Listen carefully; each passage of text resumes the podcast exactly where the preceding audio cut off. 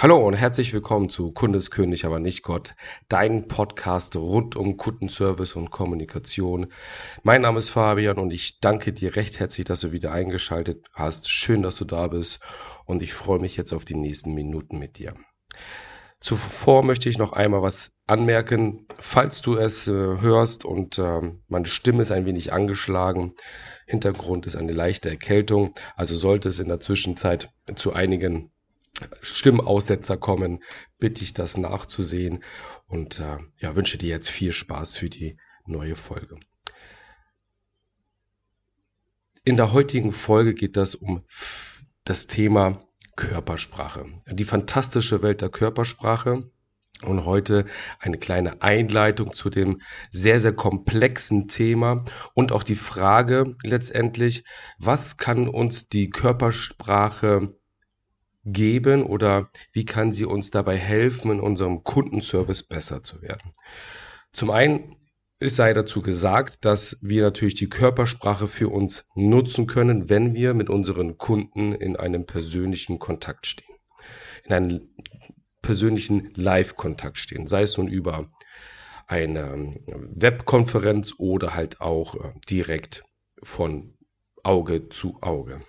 Denn wenn wir den Körper sehen, dann kann, können wir auch aus dem Körper heraus viele Signale erkennen, sofern wir die Körpersprache beherrschen. Und die dann auch nicht nur für uns, sondern auch für unseren Kunden letztendlich nutzen. Und wenn wir es schaffen, die Körpersprache für uns zu beherrschen, dann verstehen wir uns auch selbst ein wenig besser. Die erste Sprache, die wir lernen, ist ja die Körpersprache. Leider verwenden wir im Laufe unseres Lebens viel Zeit und Energie, um neben unserer Muttersprache, die wir dann letztendlich verbal lernen, auch noch weitere Sprachen zu erlernen. Ne? In der Schule ist das zum Beispiel dann Englisch, Französisch, Spanisch, Latein oder andere Sprachen, die da grundlegend zum Einsatz kommen. Dabei vergessen wir die Körpersprache und verlernen auch ihre Anwendung, weil wir uns auf andere Sprachen oder Dinge konzentrieren. Dabei kann ja die Beherrschung der Körpersprache, die eigene und die der anderen, das Deuten und das Verstehen uns dabei helfen, Konflikte zu erkennen und im Keim zu ersticken, bevor das erste Wort gesprochen wurde. Oder wir können im Zuge eines Gespräches erkennen, wann wir eine Pause machen sollten oder müssen, um Energie zu tanken und uns selbst sowie unser Gegenüber wieder für Informationen empfänglich zu machen.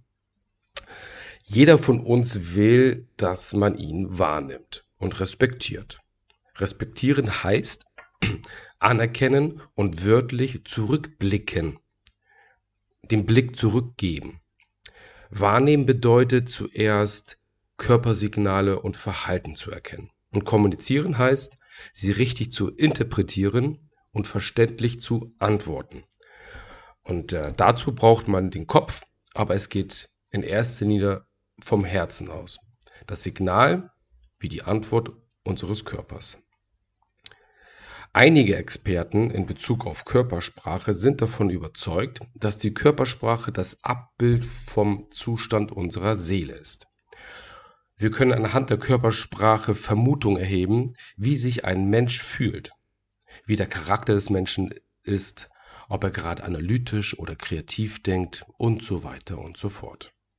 Doch zuallererst müssen wir verstehen, wie unser Körper generell funktioniert. Die Biokybernetik untersucht die Regel und Steuerungsvorgänge in organischen Systemen und hat herausgefunden, dass unser Körper in zwei Systemen funktioniert. Zum einen ist es da das offene System und zum anderen das geschlossene System. Im geschlossenen System, quasi das Unterbewusstsein, sind feste Sollwerte vorgegeben, deren Einhaltung automatisch reguliert werden. Und zwar durch einen Fühler, durch einen Regler und ein Stellglied. Als Beispiel, damit du das besser verstehst, was darunter gemeint ist, ist die Körpertemperatur. Die Körpertemperatur ist vom geschlossenen System mit einem Sollwert hinterlegt, also einen gewissen einen Temperaturgrad, den wir brauchen, ne? diese 36,x Grad, die wir brauchen, dann läuft der Körper optimal, fällt die Temperatur darunter, dann kühlt der Körper aus oder steigt die Temperatur weit über 40 Grad an, dann ist es auch schlecht für den Körper. Und diese Regulatur wird automatisch vom Körper im geschlossenen System geführt. Das machen wir nicht bewusst. Der Fühler legt quasi die, den Sollwert fest. Der Regler erkennt das und wenn er eine Abweichung feststellt, weil es draußen zum Beispiel kälter ist, dann fangen wir an zu zittern, damit die Körpertemperatur wieder ansteigt. Wenn das draußen heißer ist, dann fangen wir an zu schwitzen, damit sich durch den Schweiß an den, an den Hautporen eine gewisse Abkühlung stattfindet.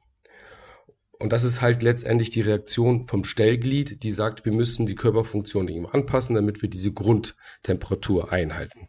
Das ist mit diesem geschlossenen System gemeint. Alles, was so unterbewusst stattfindet mit einem Sollwert, dieser Sollwert wird regelmäßig überprüft anhand, anhand von den ähm, Wahrnehmungen, die wir haben, durch, das, durch unsere Haut, durch unsere Augen, durch unsere Ohren, also unsere Sinnesorgane und wird dann halt vom Körper selber reguliert, damit wir halt diesen Sollwert erreichen. Im offenen System ist es anders. Hier steuern wir unsere Körperverhalten durch mehr oder minder bewusste Vorgänge. Das Gehirn setzt einen Sollwert fest. Ne? Also so ungefähr Ziele des Verhaltens. Du möchtest etwas erreichen, du möchtest etwas machen, dann setzt dein Gehirn, deine Gedanken setzen dann das Ziel fest, den Sollwert. Und durch unsere Nervenzellen und den Sinnesorganen, das sind jeweils die Fühler, wird dieses Ziel überprüft und das Ergebnis an das Gehirn zurückgemeldet wo dann eine Korrektur festgelegt wird oder eine Bestätigung. Ne, quasi die Zielerreichung. Das sind solche Dinge, die du halt äh, sagen, du, gehst irgendwo zu Fuß, bist verabredet und ähm, machst dich dann irgendwann auf den Weg.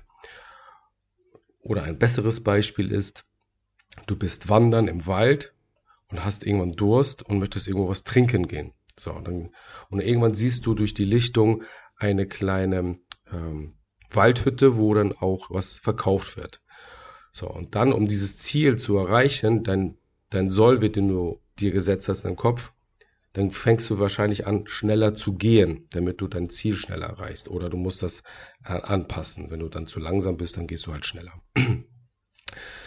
Allgemein reagiert unser Körper auf Reize, sei es ein eigens erzeugter oder fremd erzeugter Reiz. Also entweder stelle ich den Sollwert fest, den Reiz, oder ich kriege ihn von außen. Anhand der Reaktion auf einen Reiz können wir ablesen, was der Körper zu dem Reiz sagt, denkt oder fühlt. Auf der ersten Ebene der Körpersignale reagieren und agieren die Menschen über alle Sozialschichten und Kulturkreise hinweg ähnlich oder analog gleich. Zum Beispiel die Grundemotion. Äh, wie Ekel, Angst, Freude oder Trauer oder die anderen, die du kennst, das sind zum Beispiel Reaktionen auf Reize, die überall gleich oder analog ähnlich gedeutet oder ähm, gezeigt werden durch den Körper. Insbesondere gerade bei unangenehmen Erfahrungen löst diese Erfahrung in uns eine Fluchtreaktion oder eine Muskelblockade aus. Und vielleicht kennst du das, dass schon allein die Wahrnehmung an einen unangenehmen Gegenstand, Geruch oder ein unangenehmes Geräusch ein Warnsignal in uns auslöst und uns letztendlich in die Fluchtreaktion oder die Muskelblockade fallen lässt. Das ist ja insofern hilfreich, das ist auch ganz schlau gemacht vom Körper, weil wir dadurch verhindern, die gleiche unangenehme Erfahrung zu wiederholen. Allerdings birgt diese körperliche dieser körperliche Regelmechanismus auch einen Nachteil, eine Fehlerquelle. Und ich versuche dir das anhand eines Beispiels zu erklären. Du beißt in, hast irgendwann als Kind in einen Apfel gebissen und dieser Apfel war sehr, sehr sauer. Okay, kein Thema. Du hast dann mit diesem Sauer, diesem Ekelreaktion dann darauf reagiert und irgendwann beißt du nochmal, kriegst nochmal einen Apfel serviert, beißt dann nochmal rein und ähm, der war wieder sauer. Und das machst du dreimal im Laufe einer gewissen Zeit. Und irgendwann wird dir ein vierter Apfel serviert, der allerdings süß ist. Das weißt du vorher nicht. Doch aufgrund deiner Erfahrung, deiner unangenehmen Erfahrung in der Vergangenheit, lehnst du diesen süßen Apfel ab und beißt halt eben nicht rein. Und das ist diese Fehlerquelle in diesem Regelmechanismus, der uns davor, ähm, der das letztendlich verhindert, dass wir doch zu positiven Erfahrungen kommen. Nur weil ja jetzt ein oder drei Äpfel sauer waren in unserer Vergangenheit, heißt es ja nicht, dass alle Äpfel so sind. Und ähm, manchmal hilft es einfach über diese schlechte Erfahrung hinauszutreten und trotzdem nochmal den Versuch zu wagen, eine gewisse Erfahrung zu sammeln, sei es nun positiv oder negativ, oder zu bestätigen, ob jetzt wirklich alle Äpfel sauer sind. Und das ist so der Knackpunkt auch in unserem körperlichen Verhalten und unserem Umgang generell. Und das kennst du sicherlich auch. Das, was unangenehm ist, das macht man irgendwann nicht mehr so gerne. Und nur weil man zwei, dreimal die Erfahrung gemacht hat. Und der Hintergrund dieser Erfahrung kann ja verschiedene Faktoren gehabt haben. Heißt ja nicht, dass jedes Mal, wenn du so etwas machst, dann eine negative Erfahrung kommt. Es kann ja auch sein, dass irgendwann eine positive Erfahrung kommt und du dann feststellst, oh, also hätte ich jetzt nicht gedacht. Und für andere macht das zum Beispiel jetzt ein Apfelessen sein. Oder für andere sind das generell bei Lebensmitteln sehr, sehr häufig. Ja, mag ich nicht, schmeckt mir nicht. Ja, hast du vor zehn Jahren mal probiert, aber heute mag, kann es dir wahrscheinlich schmecken. Oder ja, äh, ich mag Verkaufen nicht, weil ähm, Verkaufen liegt mir nicht, weil ich habe da schlechte Erfahrungen gemacht, weil ich halt, weil du da sehr oft ein Nein bekommst oder bekommen hast. Und das Nein ist einfach relativ schwer zu verdauen. Und deswegen sagst du, verkaufen mag ich nicht. Oder ich mag kein Auto fahren, weil du, als du Anf Autoanfängerin warst, Autoanfänger warst oder Fahranfänger, hattest du direkt irgendwie zwei, drei Unfälle und hast dann das Vertrauen in deine Fahrqualitäten verloren. Und, und, und. Sich allerdings jetzt nicht aufgrund dieser negativen Erfahrung letztendlich zu limitieren, sondern dennoch immer mal wieder versuchen, eine Erfahrung neu zu erfahren, ja, sondern ich erfahre diese Erfahrung neu, hilft dir dabei, über deine Ängste hinwegzugehen und über deine schlechten Erfahrungen hinwegzugehen und die Welt neu zu entdecken. Und das ist ganz, ganz hilfreich zu wissen, dass dieser Regelmechanismus, der uns davor schützt, negative oder unangenehme Erfahrungen zu wiederholen, auch eine Fehlerquelle hat. Und wenn wir das bewusst wissen, dann können wir auch bewusst diesen Regelmechanismus beeinflussen, wenn wir sagen, jetzt beiß mir trotzdem diesen Apfel rein. Oder nein, jetzt fahre ich jetzt selber Auto und ich will das wissen. Bin ich wirklich ein schlechter Autofahrer oder eine Autofahrerin oder nicht? Und ich hoffe, dass dir diese, dieses Wissen dabei hilft, die ein oder andere unangenehme Erfahrung, die du in der Vergangenheit gemacht hast, nochmal zu überdenken, zu hinterfragen und bei der nächsten Gelegenheit nochmal dieselbe Situation durchzuerleben, um eine positive Erfahrung herauszuholen. Das so zur Einführung in das, die große Welt der Körpersprache und wie sie bei uns letztendlich hilft, auch den, im Kundenservice besser zu werden. Wir werden in der nächsten Zeit häufiger darauf eingehen, weil ich glaube, sofern du die Körpersprache beherrscht, einmal deine eigene Körpersprache und auch weißt, die Körpersprache deines Gegenübers richtig zu deuten und einzuschätzen, kann es dir dabei helfen, optimaler zu kommunizieren auf der nonverbalen Ebene. Es ist gut, wenn du es auf der verbalen Ebene schon kannst. Doch beides fungiert ja miteinander und du kannst auch Konflikte frühzeitig erkennen, weil du feststellst, okay, irgendwo ist eine Körperblockade bei deinem Gegenüber drin und ich komme hier gerade nicht voran. Wenn du mehr wissen willst, wissen willst über Kommunikation in Bezug auf Kundenservice, dann empfehle ich dir mein Buch Kunde ist König, aber nicht Gott, gleichnamig zum Podcast. In dem Buch findest du alle wichtigsten Informationen, der perfekte Einstieg in die Welt des Kundenservice und der Kommunikation, um dein Kundenservice und dein kommunikatives Verhalten weiterzuentwickeln, überall im Online-Geschäft zu erwerben. Amazon, Thalia, Hugendübel, Lovebooks, wie sie alle heißen im deutschsprachigen Raum.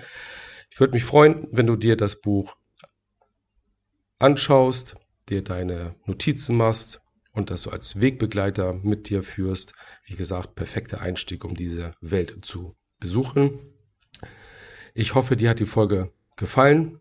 du hattest einige, einiges mitnehmen können aus der heutigen Folge. Ich denke, der letzte Satz zum Thema der Fehlerquelle des Regelmechanismus, zum Thema unangenehme Erfahrungen machen, hat mir sehr stark dabei geholfen, negative Erfahrungen aus der Vergangenheit nochmal zu hinterfragen und Dinge neu zu machen, nochmal zu machen und habe festgestellt, dass ich dann positive Erfahrungen gemacht habe.